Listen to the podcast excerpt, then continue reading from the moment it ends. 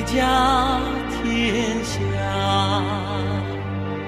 醉看几度落霞。泪洒谁家铠甲？你兵我马，女子写信，绣我兵甲。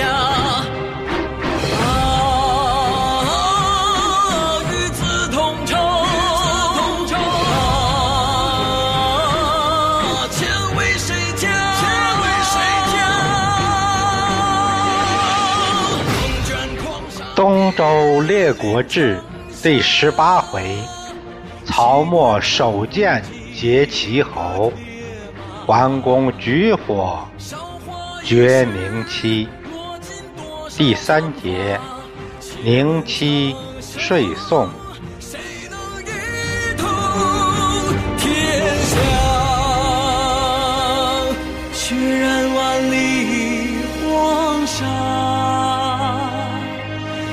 照谁家天下？醉看几度落霞。泪洒谁家铠甲？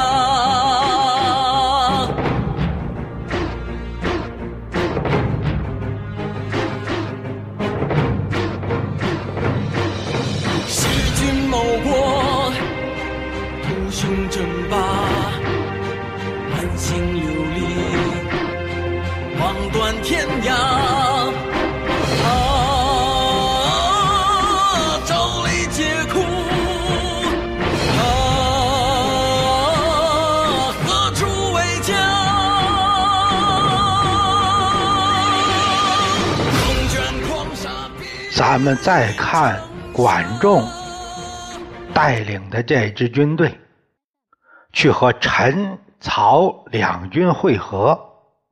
管仲随军还带了一位美人，名叫静。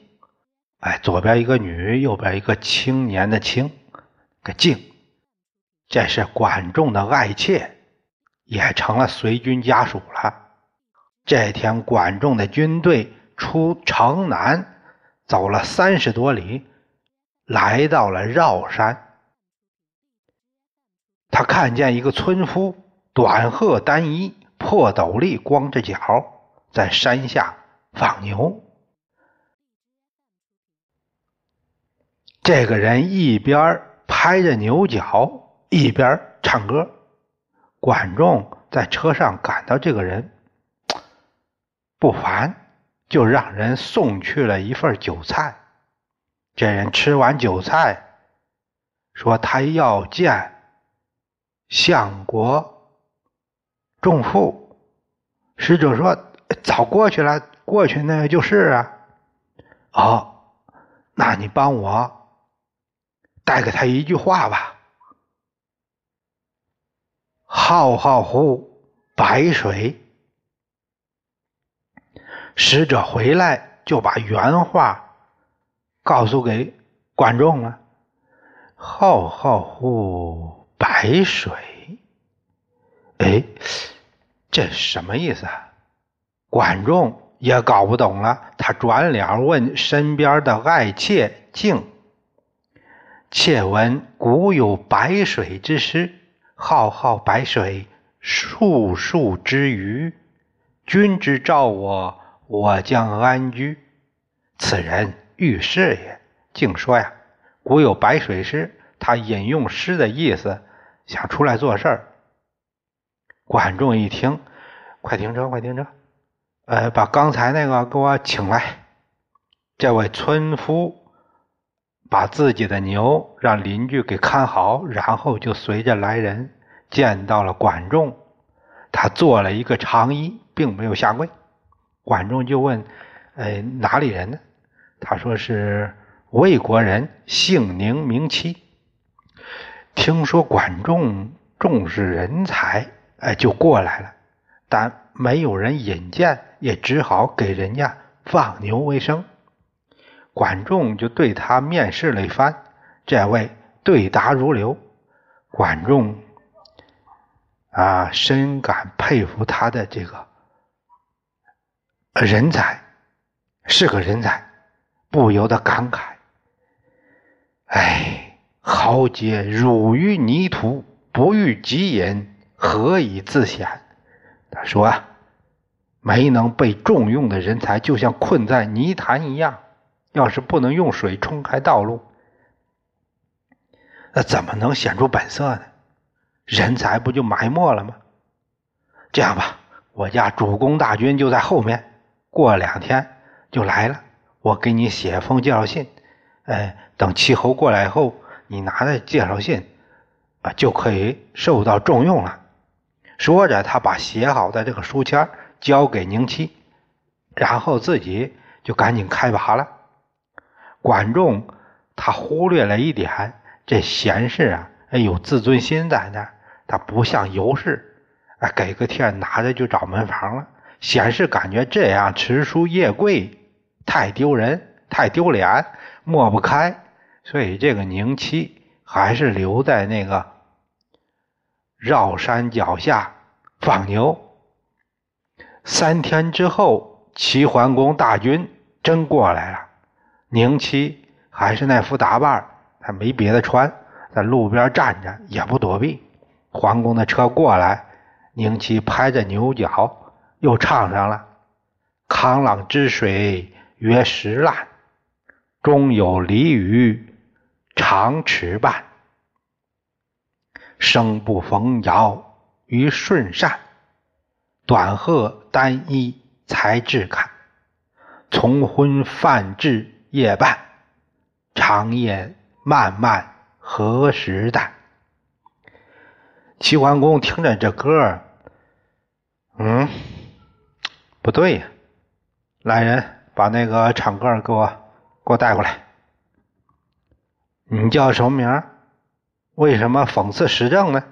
齐桓公问站在面前这个人：“小人姓宁名戚，魏国人，我哪敢讽时政呢？当今天子在上，寡人率诸侯宾服于天下，百姓乐业，草木沾春，顺日尧天，不过如此。”这个齐桓公脸皮真厚，说话这么满。你要知道，他这是要刑事罚罪呀！哎，还敢和人家说那个尧舜，还跟人家尧舜比？他还接着说：“你刚才呃不唱那个不逢尧舜吗？长夜不淡，嗯，这黑夜漫漫，这不是讽时政吗？这是什么？不是讽时政，这是什么呢？小人虽是村夫，不睹先王之政，但也听说过什么是。”顺日尧天之事，十日一风，五日一雨，百姓耕田为食，凿井为饮，所谓不时不知舜帝之责也。今之纪纲不振，教化不行之事，而曰顺日尧天，称小人不解也。且又闻尧舜之事，正百官而诸侯服，去四凶，天下安。不言不信，不怒而威。今明公一举而宋被会。再举而鲁结盟，用兵不息，民劳财弊，而曰百姓乐业，草木沾春，又小人未解也。小人又问：尧弃妻子丹朱，而让天下于舜，舜又必于南河，百姓屈而奉之，不得已继帝位。今君杀兄得国，借天子以令诸侯，小人又不知唐虞依让何如也？这宁七都说什么呀？一大堆。他说呀：“我虽然是个小老百姓，没有赶上那英明君主的开明政治，但也听说顺日尧天是什么样的生活状态啊，风调雨顺，自力更生，凿井取水也没什么打扰，也不知什么开明君主，就安享自己的生活。可现在呢，纲纪混乱，民风都不好了，还说什么尧尧天顺日？”我真是不能理解，我还听说那，尧天顺日之事，把四个凶魔都除了，天下安乐，根本就不用誓约就守诚信，但不用发脾气，威严就在那儿，没有不服从的。可是您呢，出侯出河诸侯，宋就出了幺蛾子，半道跑了。接着和鲁会盟，又让人家鲁给摆了一道。用兵不断，劳民伤财，还说什么百姓安居乐业？草木沾春，是沾血吧？我真不能理解。我听说这尧把地，呃，把地位不传给自己的儿子，传给了哎舜。啊，舜谦让不受，跑南河躲起来了。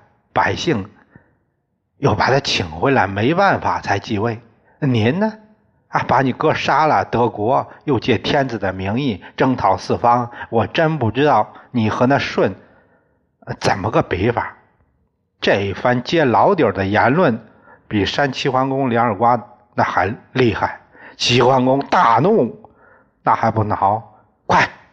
把他给我杀了！军士上来就扭起来了，把这玩意就拉到一边要砍头。宁戚面不改色，他长叹一声：“嗨，劫杀龙逢，骤杀比干，今宁戚与之训三矣。”意思是说啊，我是第三个最忠臣、最忠心、最重要的臣子。他和夏朝的龙逢、商朝的比干都可以比啊。那都是国家顶梁柱，就是杀了这两个人，这两个朝代都灭了，很快就灭了。宁戚啊，就说自己和那两个人的分量一样。西鹏过来了，主公，这个人虽然是放牛的，我看不简单，不屈权贵，也不怯阵，不寻常啊，你还是放了吧。桓公给气乐了，他骂我一顿，还有理了。好了好了，放他回来。就这样，宁戚又给带回来了。呃，桓公说：“ 哎呀，刚才呀，我那些话就是想试试你的。看来你还真是个人才。”这时，宁戚从怀里把那封介绍信拿出来了，递给齐桓公。齐桓公一看，上面写着。臣奉命出师，行至尧山，得魏人宁戚。此人非木树者流，乃当用之才，君亦留以自辅。若弃之，使剑用于邻国，则悔无及矣。大意是说，我奉命这次带兵出来，在绕山这儿遇到一个能人。叫宁戚，你可要把他留下来呀！要是让别的国家请了去，他后悔就来不及了。桓公看完，他抬起头，哎，那有这封信，你怎么早不拿出来呢？宁戚说：“臣闻贤君择人为左，贤臣亦择主而辅。君如误直好欲。”以怒色加臣，臣宁死，必不出相国之书矣。我听说啊，贤君选择臣，也是为了辅佐他。那贤臣呢，也应该择明主而事。您要是讨厌耿直的，喜欢光听好话，那你生气把我杀了，我也不会出示介绍信。啊！你试探我，我也试探你。你考核我，我也在考核你啊。桓公非常高兴，就让宁戚，哎，让赶紧赶紧上车，上后面那辆车，跟着我走吧。收下了。到了晚上，大军安营休息。桓公命人多多点亮火把，点亮点，给我给我照亮点，并要下面搞一套服装来。赶紧，我现在马上就要。四人雕说：“主公，您要这衣服这么急，是要封宁戚为官吗？”“嗯，是啊。”四人雕说：“这儿离魏很近，何不派人去调查一下这个人，看这个人是不是个贤才，再封爵也不晚呢。”“嗯，这个人阔达之才，不拘小节，可能在位啊。”有小过错，要是调查到他有小毛病，你说我封他官呢，还是不封他呢？那就不合适了啊！不用那又可惜，干脆不如不访。于是他在灯烛下拜宁戚为大夫，让他和管仲一起参国政。宁戚改换衣冠，谢恩而出。这是人家齐桓公用人的过人之处。之所以人家能成事儿，那是人格魅力所在，并不是一味的巧合因素。基础得好，那就像一块玉。成才，你得有好坯子。桓公大军来到宋界，这是陈宣公楚鸠、曹庄公射孤已经先到了，随后周天子的军队也到了，大家。相见礼毕，就商议如何攻宋的事儿。宁戚也参加了会议。他说：“依臣看，这次伐宋，我们奉天子之命纠合诸侯来讨伐，我觉得威胜不如得胜。”他说的“威”啊，就是军事威胁威力啊；“德”那就是说理，以理服人。臣愿用三寸不烂之舌前去说宋行成，我说降他。齐桓公当然高兴了，那这省多少事儿啊？这个，哎，毕竟打仗要死人呐。好，那你就去吧。齐桓公自己扎营在边境线上听消息。宁戚就坐了一辆小车，带了几十个军士，啊，来到睢阳城。求见宋公。这宋桓公听说齐桓公派人来了，就问戴叔皮：“这个宁戚什么人呢？”啊，就是一个放牛的，刚到齐侯那儿，新上来的。听他，但他呢一定很有口才。要不，这不是这次啊是游说来了，是个说客。这个戴书皮情报工作做的也不错啊，马上就知道这这边的情况了。这个档案搞得挺好，他就那呃那那你说我们怎么对待他呢？您见到他先不给他以礼相待，不要理他。要是他说话过头。我这边隐身为号，要把他抓起来了，这样先挫挫齐桓公的锐气。隐身呢，隐身就是袋子下面那个那个穗儿啊，垂那个条儿。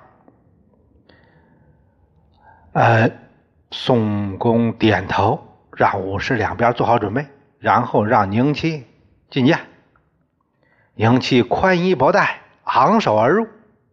向宋公做了长揖，宋公好像没看见一样，没搭理他。宁戚长叹一口气：“ 哎，宋国完了，快完了。”宋公吓一跳：“啊，孤未被上公舔为诸侯之首，为何从之？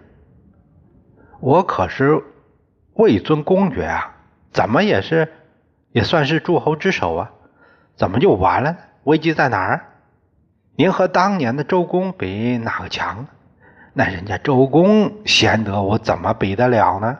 是啊，周公在周盛时，天下太平，四夷宾服，有且徒补卧发，以纳天下贤士。明公以亡国之余，处群雄绝力之秋，继两世弑君之后，即效法周公，卑躬下士。有恐事之不至，乃妄自秦大，见贤慢客，虽有忠言，安能至明公之前？不为何待？宁戚说呀，周公在周国立国力强大的时候，天下太平，周边的少数民族呢都臣服。就这样的背景下，还能徒补握发，以纳天下贤士。徒补握发，正吃饭呢，听说闲人来了，赶紧放下筷子就去接见。正洗头呢，听说贤士来了，头也不洗了，就赶紧去接见。这就是徒补握发，意思就是敬贤为国。可是您呢，不过是商的后裔，现在是群雄角力的时候，你们内部都发生两次弑君的事儿了，哎。就是学习人家周公广广纳人才，还怕人家不来呢？怎么可以妄自尊大、简贤慢客呢？这样的话，就是有忠言，你还能听得到吗？你说你是不是危机就在眼前了呢？宋公听宁戚这番话，愕然惊呆了，他心里一下子凉半截，赶紧从坐席上站起来了。哎，先生，您看我刚才刚上来没几天，知道的也太少了，也没有听得过君子之训，请您恕罪。戴叔皮一看宋公让人家宁七给说动了，他一个劲儿的扯带罪儿，宋公就当没看见。啊，先生，您这一次来有何指教啊？天子失权，诸侯兴散，君臣吾等篡世日闻，其后不忍天下之乱，成功亡命，遗主下盟。明公列名于会，以定位也。若有备之，有不定也。今天子赫然震怒，特遣王臣驱率诸侯，以讨于宋。明公。既盼亡命于前，又抗王师于后，不待兵变，臣以补胜负之有在矣。宁戚说呀：“现在天子的权威不在了，诸侯一盘散，一盘散沙，君臣纲常都乱了，篡世这样的恶行都时常发生。齐侯不忍看天下。”大乱而不顾，请了王命主持下盟。您本来到会了，就是为定名去的，结果又被蒙了，那和不定那不是一样吗？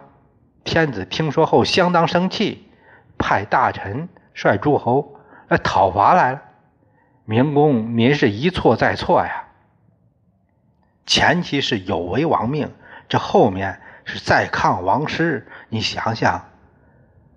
你还有什么胜算呢？哦，哎，以先生的意思呢？依臣愚计，勿惜一术之志，与其会盟，上不失陈州之礼，下可接盟主之欢，兵甲不动，宋国安于泰山。你呀，出点钱意思意思。与会与其会盟，这样周礼不失，盟主也有面子，根本就不用动刀兵，宋国就平安了。呃，古一时失计，不忠会好，今其方加兵于我，安肯受吾之之？你看我一时糊涂，没能善始善终。现在齐又打又带兵打来了，你说我这意思意思，他能接受吗？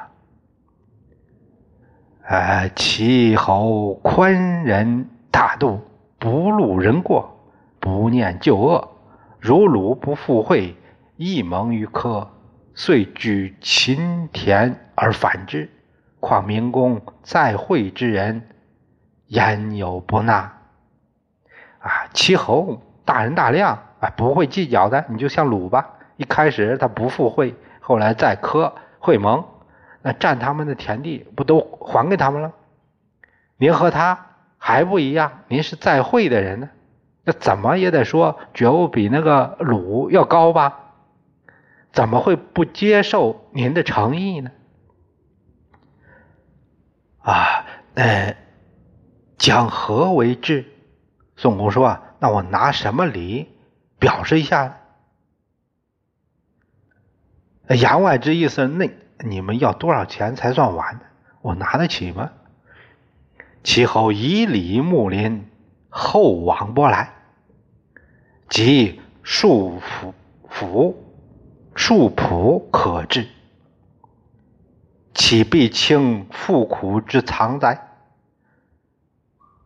宁七说啊，我们齐侯也不是在乎钱多钱少，一向是厚往薄来，你就拿一些干肉，哎，表示一下吧就行了，哪会让你倾家荡产呢？那我们不成抢劫了吗？宋桓公一听，哎，这心也放下来了，啊，心里有底了，就派使者随宁戚来到齐军大营，来拜见齐桓公，请城，请城啊，就是表示臣服，啊，意思是愿意听人家调遣。宋史见到齐桓公，向齐桓公谢罪。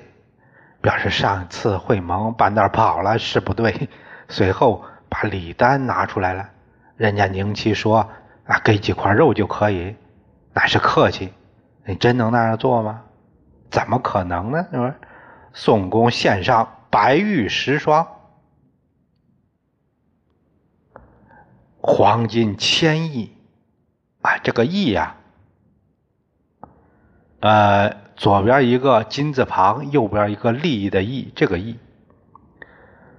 那重量单位，一亿一亿是二十两，也有说二十四两。那千亿啊，至少有两万两。齐桓公看着这金灿灿，但也不能自己伸手就拿呀。哎，天子有命，寡人安敢自专？必须请示王命才可以。于是把这些礼物。都让扇子，就是那个扇面，你带到周去吧。桓公让宋再派使节入周，这就是最终得让人家周氏点头。这不是遵王命吗？那得做的像才行。这就是方伯要做的事儿，然后再定会盟日期，大家这才各带人马返回本国。齐桓公回到国都，管仲就和他又开始研究下一步的霸业计划。